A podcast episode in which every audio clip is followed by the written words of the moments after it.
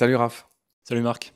Raphaël Seguin, tu es un spécialiste des coraux. Avec toi, on explore ce monde qui est complexe et qui est très varié. Rien que les anthozoaires, c'est 6000 espèces. Donc euh, voilà, il y en a des plus ou moins connus. On, on, dira quelques noms avec toi. On va continuer à présenter les coraux. On va peut-être commencer cet épisode. Tu tenais à faire un petit récap parce que les coraux, c'est pas facile. Et t'as raison, on va commencer par un récap et puis après, on va parler de l'histoire évolutive des coraux qui est passionnante. Ce sur quoi on va se focaliser dans les trois prochains épisodes, c'est surtout les coraux qui sont dits et pas n'importe lesquels, les coraux qui sont des sclératinières hermatypiques, c'est-à-dire les coraux bâtisseurs de récifs. Les coraux sclératinières sont un assemblage de polypes qui s'associent entre elles pour former une colonie. Ces colonies s'associent entre elles ensuite pour former un récif. La particularité du polype, c'est qu'elle est en, en, symbiose avec une algue qui s'appelle la zooxanthelle. La zooxanthelle fournit le corail en glucides, lipides et matières organiques et permet au corail de se développer. Elle capte la lumière du soleil, c'est le principe de la photosynthèse. Et notamment, ce qui est intéressant avec les coraux, c'est que c'est une surface dure. Donc la lumière du soleil vient se réfléchir sur la surface dure du corail et revient ensuite sur la zooxanthelle. Donc la photosynthèse a une double efficacité. Et ça répond à un des paradoxes que sont les récifs coralliens, c'est que des écosystèmes qui sont extrêmement productifs et riches en vie dans des eaux qui sont extrêmement pauvres en nutriments. On va donner un chiffre. Hein. Les récifs coralliens, c'est 0,1 à 0,2%, plus 0,1 malheureusement maintenant, vu qu'ils sont tous en train de crever. Malheureusement, on verra ça avec toi à la fin, hein, et malheureusement, ça va s'accélérer. C'est une micro partie des fonds marins, mais c'est une immense partie de la biodiversité marine. Ouais, en effet, les récifs coralliens, comme tu l'as dit, couvrent une très petite surface des océans, donc pour être précis, 285 000 km, et pourtant ils groupent 32% de la vie marine. Pour les poissons, c'est plutôt 37%. Et d'ailleurs, ce chiffre est probablement sous-estimé, parce que récemment, on a estimé qu'environ 90% des espèces qui sont associées aux récifs ne sont pas encore découvertes. Donc probablement, il y aurait plus de 800 000 espèces différentes qui vivent sur les récifs coralliens. Ouais. On leur dira à un autre moment, mais les récifs coralliens sont aussi des pouponnières pour beaucoup de poissons. C'est là que les poissons viennent se reproduire, puisque tu me l'as très bien dit euh, quand on a préparé l'émission. Tu m'as dit que c'était des assemblages de formes complexes qui permettaient d'offrir beaucoup d'abris et aussi beaucoup de nourriture. Oui, c'est ça, c'est des habitats tridimensionnels complexes, donc on reviendra un peu plus tard sur les différentes formes qui existent, mais vu qu'il y a plein de formes, vu qu'il y a une structure tridimensionnelle extrêmement compliquée, alors il y en a pour tous les goûts. Toutes les espèces peuvent se retrouver dans leur habitat qui leur plaît le plus. On a dit que les récifs coralliens étaient des pouponnières, c'est vrai aussi que les récifs coralliens sont souvent associés à des herbiers et à des mangroves, qui sont des espèces de forêts qui longent la mer. Il y a énormément de connexions entre ces différents écosystèmes, puisqu'il y a beaucoup de juvéniles qui sont trouvés dans les herbiers, dans les mangroves, et qui viennent ensuite migrer sur le récif corallien. Donc c'est vraiment un assemblage d'écosystèmes différents. Alors, Raph, on va rester concentré. On avait dit qu'on expliquerait dans cet épisode l'évolution des coraux. Je me souviens, c'était lumineux quand tu l'as fait tout à l'heure, quand on préparait. Donc, on va parler de cette partie évolutive. D'où viennent les coraux? Quand sont-ils apparus alors, Le premier truc que je trouve fascinant, c'est que les récifs coralliens ne sont pas les premiers récifs sur Terre. Déjà, il y a à peu près 3 milliards d'années, on trouvait les premiers récifs qui étaient composés de stromatolites. C'est des cyanobactéries. Donc, en fait, c'est des bactéries qui construisaient des récifs noirs. Ne perds pas ton fil, je voudrais juste signaler que les cyanobactéries sont des êtres très célèbres sur Terre. Ce sont ces êtres qui sont à l'origine de ce qu'on a appelé un événement euh, capital, la grande oxygénation. C'est-à-dire que les cyanobactéries consomment du CO2 et rejettent un déchet qui s'appelle l'oxygène.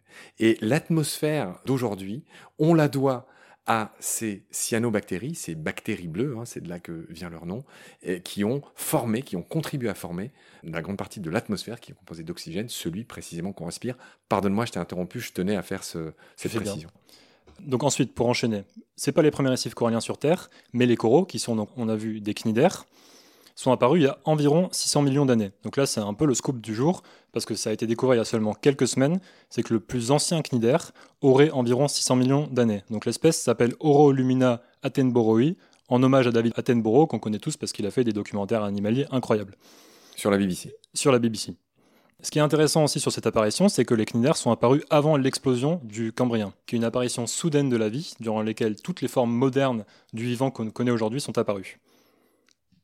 Donc les sclératinières, les coraux qu'on connaît aujourd'hui, sont apparus il y a environ 240 millions d'années. Entre-temps, comme on le sait, il y a eu énormément de phénomènes d'extinction de masse, c'est-à-dire des phénomènes soudains qui ont fait disparaître une énorme partie de la vie sur Terre. 90% parfois. 90% parfois. Donc, dans les 240 millions d'années d'existence des sclératinières, il y a eu plein de moments où ils ont disparu pendant environ 4 à 10 millions d'années. C'est ce qu'on appelle les reef gaps, donc des moments dans l'histoire où il n'y avait plus de coraux. Une extinction qui est intéressante, c'est l'extinction du KT, celle qui a notamment fait disparaître les dinosaures. Donc la cause de cette extinction est très discutée euh, parce que les dinosaures euh, potentiellement auraient disparu déjà avant. Mais ce qui est sûr, c'est que la conséquence de cette extinction, c'est qu'elle a fait disparaître les coraux pendant environ 10 millions d'années. Jusqu'à, il y a à peu près 56 millions d'années, où on a découvert au nord de l'Italie le gisement du Monte Carlo, qui est le récif corallien moderne d'aujourd'hui, qui est un fossile qui s'apparente à un récif corallien moderne. Ouais, l'extinction KT, c'est la manière dont la nomme la scientifique, c'est l'extinction qui a eu lieu entre le Crétacé et le Paléogène, c'est-à-dire entre le Crétacé et le Tertiaire. C'est une extinction massive, c'est la plus connue, c'est celle qui a balayé les dinosaures, donc 65-66 millions d'années, qui s'est produite sur une très courte période de temps. En effet, euh, des multifactoriels. Hein. On avait vu ça avec euh, Sylvie Crasquin dans les épisodes qui sont dédiés aux grandes extinctions de masse où elle avait expliqué qu'il y avait beaucoup de causes volcaniques comme d'habitude. Il y a cette fameuse météorite qui aurait un rôle moindre que celui euh, euh, qu'on présente habituellement dans les médias, qui aurait pu jouer un rôle, mais en tout cas, ça n'aurait pas suffi à expliquer cette extinction massive. Mais voilà ce qu'on pouvait dire donc sur cette crise du KT, euh, nom des scientifiques, et puis en gros celle qui a balayé les dinosaures pour le grand public. Qu'est-ce que tu voulais dire sur les coraux concernant cette période? Donc une conséquence en tout cas qui est certaine de cette extinction de masse, c'est qu'elle a fait disparaître les récifs coralliens de la surface de la Terre pendant environ 10 millions d'années. On estime qu'ils sont réapparus il y a environ 56 millions d'années, puisqu'on a trouvé au nord de l'Italie un gisement qui s'appelle le gisement de Monte Carlo, composé de fossiles qui sont en extrêmement bon état et qui ressemblent aux assemblages de poissons et de coraux qu'on peut trouver sur un récif corallien moderne. Et d'ailleurs, donc, ça nous montre que la plupart des récifs coralliens qu'on trouve aujourd'hui sont en fait relativement modernes, notamment un des récifs les plus connus au monde, la Grande Barrière de Corail, qui a commencé à se former il y a environ 22 millions d'années. Alors tu m'offres une transition pour une fois dans notre euh, préparation d'émission si compliquée, parce que c'est un sujet compliqué les coraux, et là on a toute l'ambition de simplifier ça pour celles et ceux qui nous écoutent, hein. on essaye d'aller du plus général au particulier. Et donc, belle transition, Raph, tu parles justement de la grande barrière de corail qui est une des plus grandes structures bâties par le vivant, visible depuis l'espace, etc., etc. Alors, quelles sont les plus grandes barrières de corail sur Terre? La plus connue, on l'a vu, c'est la Grande Barrière de Corail qui fait environ 2300 à 2600 km de long. On peut en citer trois autres qui sont relativement connues. La deuxième est située en France, en Nouvelle-Calédonie. Elle fait environ 1600 km de long. Donc c'est l'occasion de dire d'ailleurs que 20% des récifs coralliens sur Terre sont concentrés sur le territoire français, en Guadeloupe, en Martinique, en Polynésie, en Nouvelle-Calédonie. Une autre barrière de corail très connue, c'est celle qui est située au Belize, dans le récif mésoaméricain, donc elle s'étend aussi sur le Honduras et le Mexique. Et enfin une troisième, c'est la grande barrière de Florida Keys, située, euh, comme le nom l'indique, en Floride. Oui. Raph, il y a trois grands types de formations coralliennes à cette échelle macro, à cette très grande échelle. Explique-nous les trois grands types. Donc, le Premier type de formation des récifs coralliens, c'est les récifs qui sont dits frangeants. C'est-à-dire que c'est ceux qui se développent directement sur les côtes d'une île ou d'un continent, directement accolés à la côte. Ensuite, on a ce qu'on appelle les barrières, comme la barrière de corail en Australie par exemple, qui elles sont séparées de la côte, qui se développent un peu plus loin et qui sont séparées de la côte par un lagon. Et enfin, on a un troisième type de formation des récifs coralliens qui longtemps est resté un mystère pour les scientifiques, qui s'appelle les atolls. Donc à première vue, euh, les atolls, ça n'a aucun sens. C'est un cercle de coraux en plein milieu de l'océan avec rien d'autre autour, ni rien d'autre à l'intérieur du cercle. Donc comment ces trucs-là se sont formés, ça a longtemps été un mystère et il y a beaucoup de géologues d'ailleurs qui se sont tapés dessus pendant des siècles pour trouver comment ce genre de truc peut arriver. Et euh, là, tu crées un suspense inutile parce que c'est un de nos plus grands maîtres à penser, à, tous les biologistes, à beaucoup de naturalistes. C'est Darwin qui en a eu, encore une fois, l'intuition, avant même de les avoir vus, ce qui est prodigieux. C'est ça, donc Darwin, d'ailleurs, c'est sur le Beagle qui découvre comment les atolls se sont formés, avant même d'arriver sur l'atoll. Donc ça c'est quand même incroyable. Et il trouve qu'en fait, à la base, les atolls sont des récifs frangeants qui se sont développés aux abords d'un volcan. Petit à petit, l'île volcanique se refroidit et donc se rétracte dans la mer. Au bout d'un moment, elle disparaît complètement alors que le récif corallien continue de grandir. Le volcan s'enfonce dans l'océan, ne laissant derrière lui que le récif en forme circulaire. Raph, on va pas noyer celles et ceux qui nous écoutent sous une pluie de chiffres et de choses compliquées, mais on voudrait quand même rappeler l'importance des coraux avec quelques chiffres dont on a déjà dit certains, mais là on va faire un, immense rappel pour piger. On a déjà dit dans l'épisode précédent que les coraux, c'est 0,1% de la surface des océans, mais c'est, par exemple, tu as dit 32% de la biodiversité marine, 37% pour les poissons. Des coraux, je vais balancer plein de chiffres, il y en a dans 100 pays. Les récifs coralliens regroupent 32 des 34 phyla, c'est le pluriel de phylum dans la grande classification du vivant, alors qu'il n'y en a que 9 en Amazonie, et c'est là que chacun comprend la richesse incroyable. 32 versus 9, tu veux dire quelque chose? Et d'ailleurs, juste pour ajouter par rapport à ça, on dit souvent que les récifs coralliens sont les forêts tropicales des océans. Moi, j'ai tendance à dire que l'Amazonie est le récif corallien de la Terre, parce que si on prend sur une même surface, on trouve plus d'espèces dans un récif corallien que dans la forêt amazonienne. Ouais, ouais, ouais, très juste. Il y a énormément de chiffres, hein. on va essayer de pas noyer euh, les gens sous les chiffres, mais tu m'as dit que les coraux, en gros, surtout les coraux d'eau chaude dont on a parlé dans le premier épisode, on les situe où euh, par rapport au parallèle là sur Terre, pour faire simple? Entre 30 degrés nord et 30 degrés sud à peu près. Bon, voilà. Tu as dit qu'il y a 450 millions d'êtres humains qui dépendent des récifs coralliens pour leur survie. Comment, en quelques mots, tu arrives à expliquer ça? Trois grands axes, on va dire. Le premier, c'est évident, c'est la sécurité alimentaire. Il y a énormément de communautés locales qui dépendent de la pêche pour survivre, donc des récifs coralliens. Un autre aspect, c'est aussi la protection euh, à travers des événements extrêmes, comme les ouragans, les tempêtes. Les récifs coralliens freinent ces événements extrêmes, comme les mangroves ou les herbiers ou d'autres écosystèmes côtiers. Et le dernier aussi, c'est euh, tout ce qui est tourisme, parce que euh, les récifs coralliens, c'est des écosystèmes qui font rêver, donc on vient plonger, et donc c'est une source de revenus pour plein de gens qui vivent proches des récifs coralliens. On a aussi déjà dit, mais je le rappelle, que en théorie, les eaux chaudes dans lesquelles les coraux, j'allais dire fleurissent, se mm. développent, sont des eaux pauvres en nutriments, mais que justement, grâce à leurs algues, ils arrivent à fabriquer de la vie et à être à l'origine de cette source de vie grâce au soleil, grâce à leurs algues, les fameuses zooxanthelles. Et donc, du coup, les récifs, enfin, là où il y a des coraux, c'est 10% des poissons pêchés dans le monde. Donc, c'est beaucoup plus que les surfaces que ça recouvre. Ça monte à 20-25% dans les pays en développement et à 70 à 80% en Asie du Sud-Est. Donc c'est énorme, hein, l'importance, on le pressent, on le sent, c'est peut-être pas le cas en France, mais c'est le cas ailleurs. Et malheureusement, euh, parmi les chiffres, euh, Raph, il faut évidemment qu'on dise que 50%, je commencerai par celui-là, 50% de la grande barrière a disparu de manière irrémédiable. Euh, d'ailleurs, cette disparition de la moitié de la grande barrière de corail s'est faite en seulement quelques années. C'est depuis 2014 seulement qu'elle a commencé à vraiment subir les conséquences du dérèglement climatique. Donc la moitié de la barrière de corail a, disparu entre 2014 et 2017 et c'est probablement plus maintenant. Voilà, j'ai un autre chiffre que tu m'as trouvé entre 1985 et 2018 pour faire simple, ces dernières 40 euh, années, on va, dire, tu m'as dit 90% des coraux ont été affectés par des épisodes de bleaching, qui est le mot anglais tout simplement pour l'eau de javel. Bah, le bleaching, c'est le blanchiment du corail. Et donc 90% des coraux en ont souffert, c'est ça? Oui, c'est ça. Donc ça ne veut pas dire qu'ils sont morts, ça veut dire qu'une partie du corail a été affectée par le blanchissement des coraux. La plupart ont, ont récupéré depuis. Mais ça donne une idée de l'intensité et surtout que c'est un phénomène global qui touche les coraux en ce moment. D'accord.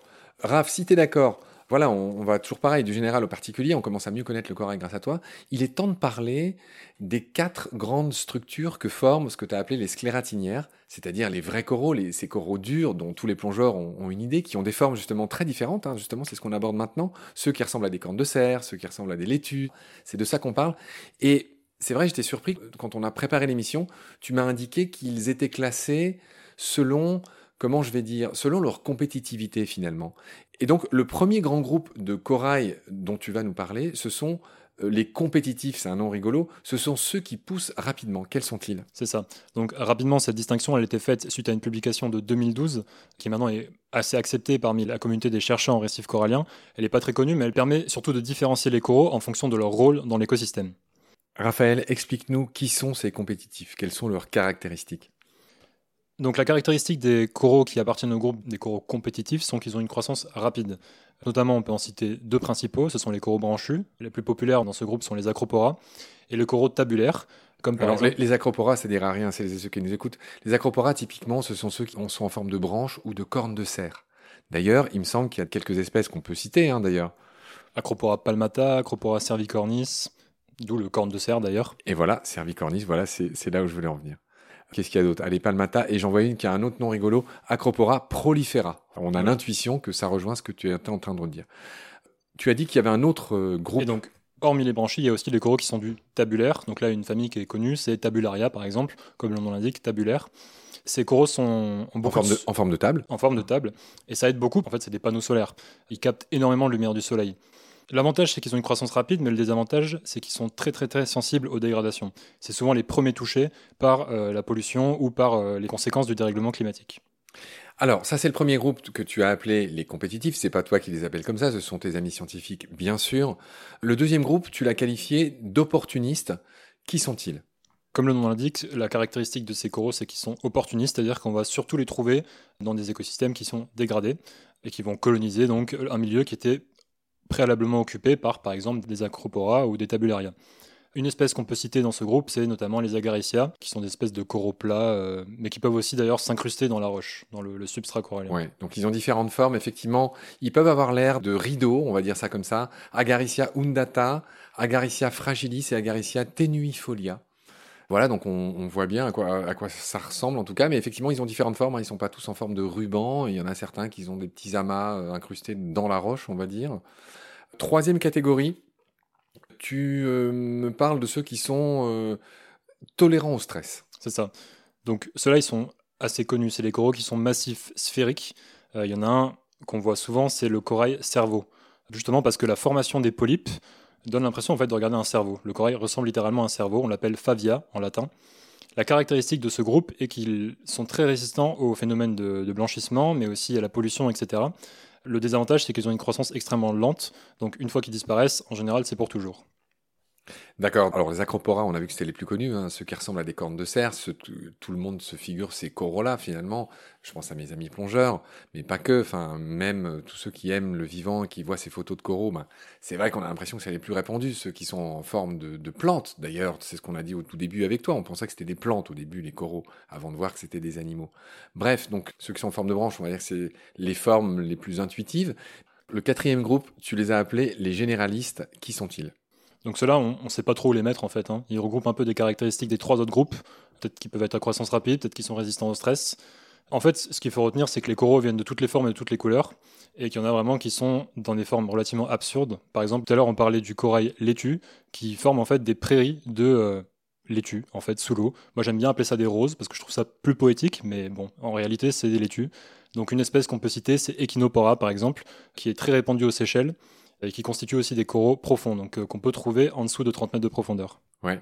Il me semble que ce gigantesque massif qui a fait euh, le, quasiment l'ouverture du journal de France 2 il y a quelques temps, je rappelle qu'on est à l'été 2022, là, à l'heure où on se parle, je me souviens, il y, a, il y, a, un sujet qui a fait plaisir à tout le monde, c'est qu'en Polynésie, il me semble qu'on a découvert une immense, un champ de corail, et il m'a semblé reconnaître du corail laitue.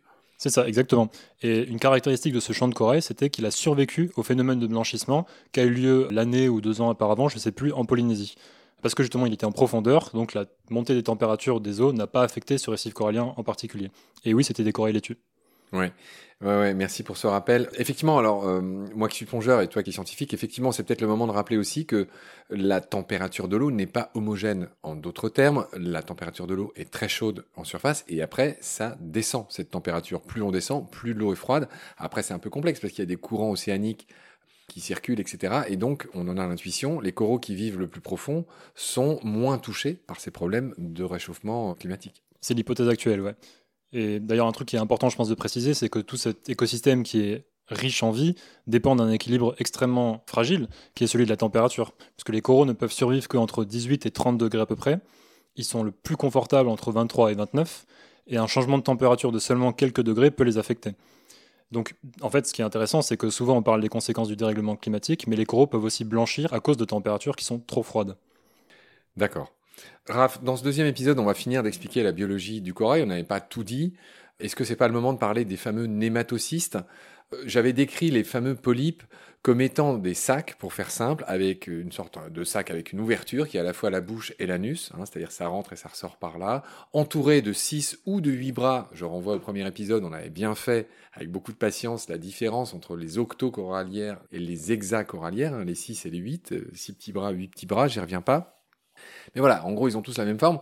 Et donc, ce que tu m'as dit, c'est que paradoxalement, euh, voilà, le, corail, il est armé de petits harpons euh, venimeux pour choper le plancton qui passe à sa portée, mais tu m'as dit, tu m'as appris que ce n'était pas l'essentiel de son alimentation. J'aimerais que tu nous expliques ça. C'est ça, en fait. La majorité des aliments que le, corail se procure viennent de son algue symbiotique, la zooxanthelle, qui vit logée dans son tissu. À travers la photosynthèse, L'algue symbiotique nourrit le corail en glucides, lipides et en autres matières organiques. Donc en sucre, en graisse et en, autres éléments organiques, d'accord? Le corail utilise ces composés-là pour se développer et en échange, il euh, relargue des déchets inorganiques qu'il fournit ensuite à l'algue qu'il utilise aussi pour faire la photosynthèse. Donc on, c'est ça la symbiose, hein. c'est une relation mutuellement bénéfique. Ce Exactement. Qui est, ce qui est assez courant dans le monde vivant, qui n'est pas que euh, la loi du plus fort, etc. etc. complètement. D'accord. En préparant l'émission, tu m'as dit que il y avait un paradoxe que tu as déjà évoqué, me semble-t-il, mais on va quand même le rappeler concernant le corail, c'est qu'il vit en général dans ces eaux chaudes qui sont pauvres en nutriments. Hein. Peut-être celles et ceux qui nous écoutent en ont l'intuition. Les eaux froides, en général, je pense à l'Antarctique, sont extrêmement riches en nutriments. C'est là qu'explose le krill et c'est là que viennent se nourrir les baleines, par exemple. Donc bref, on va pas faire de grandes généralités, mais les eaux chaudes dans lesquelles, en général, pousse le corail sont pauvres, mais ce sont des zones qui sont pleines de vie. Explique-nous ce paradoxe. Donc ce paradoxe est rendu possible grâce à l'efficacité de cette photosynthèse en fait. On l'a mentionné tout à l'heure, les coraux agissent un peu comme une sorte de panneau solaire, c'est-à-dire que la lumière du soleil vient se refléter contre leur surface dure pour revenir ensuite sur la zooxanthelle. Donc c'est double bénéfice. La, photosynthèse est aussi extrêmement efficace, c'est-à-dire que les, échanges de nutriments sont extrêmement rapides. Et c'est grâce à cette photosynthèse, qui est obligatoire pour les coraux, ils ne peuvent pas survivre sans cette algue, que les coraux peuvent survivre et être extrêmement productifs dans des eaux qui sont pauvres en nutriments. D'ailleurs, trop de nutriments peut tuer les coraux, comme on le verra un peu plus tard. D'accord. Tu m'as parlé aussi des liens entre les brouteurs et le corail. Tu parlais de panneaux solaires. Il faut les entretenir. Il ne faut pas qu'ils soient recouverts par les algues. Donc, explique-moi un peu l'importance de tous ces brouteurs, de tous ces poissons qui vivent là et qui, euh, quelque part, rendent service au corail. Comment? C'est ça. En fait, les, récifs coralliens sont dominés par des herbivores. Tout l'écosystème corallien n'est rendu possible que grâce au, au haut taux d'herbivorie qu'on trouve sur ces écosystèmes. Il y a plein d'herbivores différents. Donc pour citer des noms de poissons qui vont peut-être parler à ceux qui nous écoutent, c'est les poissons perroquets, les poissons chirurgiens ou les poissons lapins. Et ils ont tous des rôles qui sont très différents. Les poissons perroquets, par exemple, ils ont un énorme bec qui permet de manger le corail. En réalité, ils ne mangent pas le corail, ils mangent les cyanobactéries, les petites algues qui poussent sur le corail, pour se nourrir.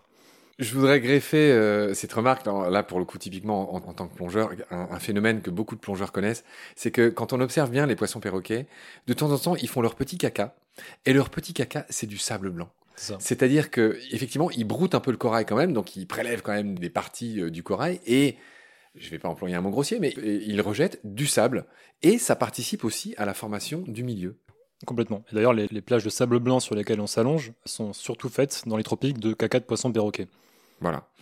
Est-ce que tu as fini tes histoires d'herbivores et d'équilibre euh, dans ces écosystèmes? C'est Intéressant aussi d'en mentionner d'autres, par exemple ceux qui mangent directement les petites algues qui poussent sur les coraux, donc ils vont pas dévorer le corail dans son ensemble, mais ils vont plutôt manger les petites algues qui poussent dessus. Et ensuite on a ceux qui mangent les macroalgues, qui sont particulièrement importants puisque les macroalgues peuvent étouffer un écosystème corallien si elles se développent trop. Et d'ailleurs, puisqu'on parlait de caca tout à l'heure, c'est grâce aux herbivores qu'il y a un recyclage des nutriments qui est extrêmement efficace, puisque ces herbivores mangent des algues, font caca sur les récifs coralliens, et tous ces nutriments sont ensuite utilisés par le corail pour se développer.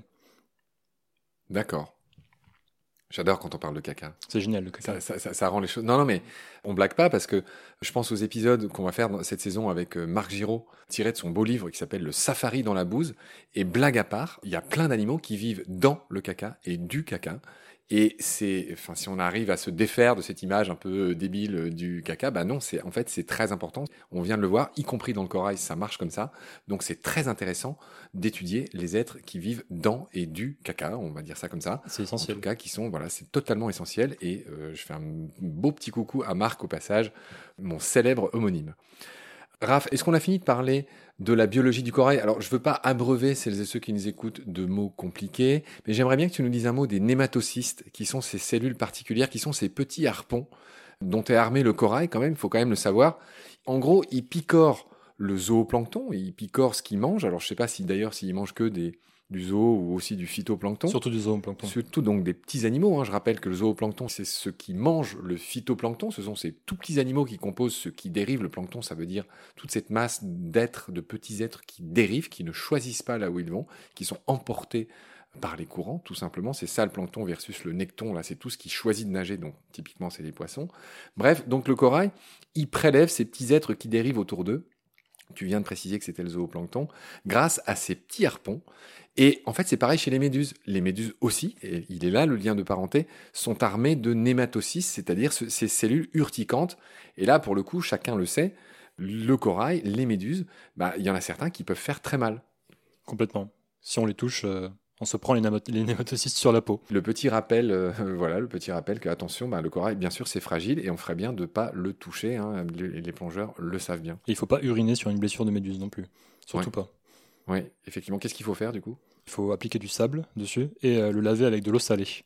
Surtout pas de l'eau douce parce que ça fait exploser les nématocystes et ça fait encore plus mal. D'accord, merci pour ce rappel. Raph, il y a un événement dans l'océan qui est très important dont j'aimerais que tu nous dises un mot, c'est le Bloom. Bloom, en anglais, c'est aussi la, belle association de, Claire Nouvian et on salue euh, toutes celles et ceux qui travaillent à cette belle asso, et Claire évidemment. Bloom, en anglais, ça veut dire fleurir, et le Bloom du corail, c'est ce moment de l'année qui est souvent lié à la Lune, tu vas peut-être nous le dire, où les coraux rejettent leurs euh, gamètes, leurs cellules reproductrices, eh ben pour euh, fabriquer euh, bah, la descendance. Comment ça se passe, le bloom? Alors peut-être on va revenir un tout petit peu en arrière et parler de la reproduction des coraux dans l'ensemble, parce qu'il n'y a pas que le bloom qui permet aux coraux de se reproduire. Les coraux peuvent se reproduire par fragmentation, c'est-à-dire que par exemple il va y avoir une tempête qui va enlever un morceau du corail qui ensuite va se développer. C'est le principe de la restauration des récifs coralliens. Qui s'appelle aussi le bouturage. Qui s'appelle aussi le bouturage, exactement. Et donc il y a des coraux aussi qui sont du hermaphrodite, c'est-à-dire qui sécrètent à la fois les ovules et le sperme.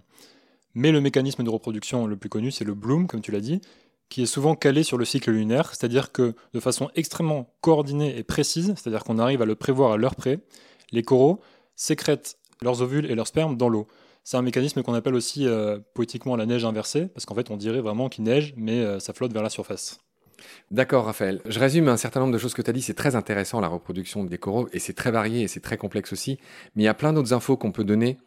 Donc, tu l'as signalé, euh, certaines espèces sont gonocoriques, c'est-à-dire dioïques, c'est-à-dire que tu as, des pieds, si j'ose dire, comme si on parlait de plantes euh, qui sont mâles et d'autres femelles, d'où effectivement cette neige à l'envers où il y a des cellules de chaque sexe qui vont pratiquer une reproduction sexuée. Je rappelle vite fait au passage que chaque type de reproduction, la sexuée et l'asexuée, ont des avantages et des inconvénients.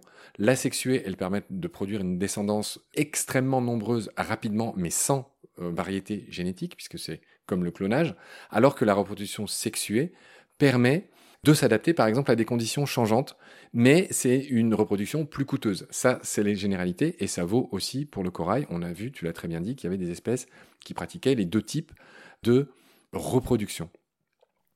J'aimerais insister sur le fait que cette reproduction est nocturne. Tu parlais de neige à l'envers, on la voit d'autant mieux que ça se fait la nuit. Il est connu depuis les années 30. En gros, mais c'est que depuis les années 80 que les chercheurs l'ont vu de leurs yeux vus pour la première fois en milieu naturel. Et il me semble même que euh, une partie de ces observations sont faites en Nouvelle-Calédonie par une certaine Pascal Joanneau en 1989. On avait envie de dire son nom. Raphaël, j'avais envie de te faire réagir sur le fait que les coraux ont une maturité sexuelle. Hein. C'est pas parce qu'ils sont tout petits, tous ces polypes, qu'ils sont directement euh, prêts à se reproduire. Les coraux ne se reproduisent qu'à partir d'une certaine taille. Est-ce que tu peux nous en dire un mot? Donc, euh, la reproduction, ça implique une certaine dépense d'énergie. Donc, c'est la taille de la colonie qui va impliquer le moment où les coraux vont, être, vont atteindre leur maturité sexuelle.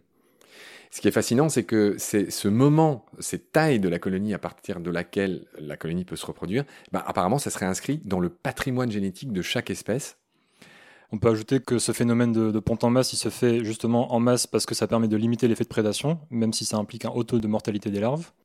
Ce que j'avais envie d'ajouter aussi, Raph, c'est que c'est vrai qu'on a vu qu'il y avait les deux modalités. Il y en a qui sont hermaphrodites, c'est-à-dire qui ont les deux sexes, les colonies de corail, et puis il y en a qui sont dioïques, gonogoriques, c'est-à-dire en gros chaque sexe est bien séparé dans ce que tu as appelé euh, très joliment la neige. En gros, c'est trois quarts, un quart. Hein.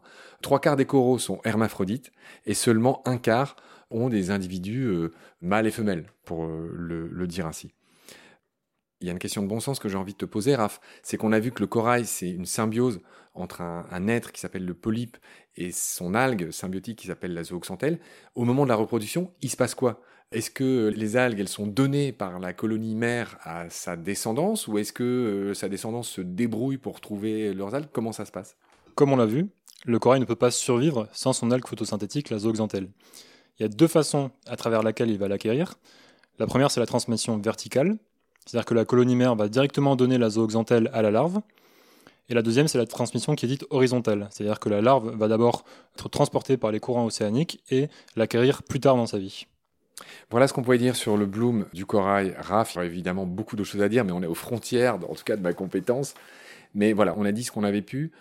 On a fini ce deuxième épisode qui était dédié à des précisions sur comment fonctionne, comment se reproduit le corail, quelles sont leurs différentes formes. On a vu tout ça avec toi. Merci beaucoup pour toutes tes lumières. Je te retrouve très vite pour la suite qui va concerner ben, malheureusement l'extinction du corail, mais on va voir aussi dans un dernier épisode qu'il y a aussi des solutions. Donc les menaces, épisode 3, les solutions, épisode 4. D'ici là, prends soin de toi. Raph, salut, à bientôt. Salut Marc, merci.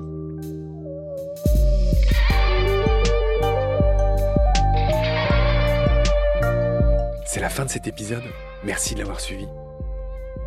Pour continuer, nous avons besoin de votre soutien.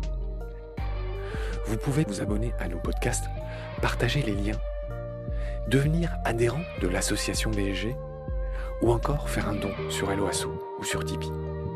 Grand merci par avance. Je remercie tous mes équipiers pour leur aide précieuse. Je vous retrouve bientôt pour de nouveaux épisodes. Et d'ici là, prenez soin de vous et de ce qu'il y a autour de vous. Merci. À bientôt.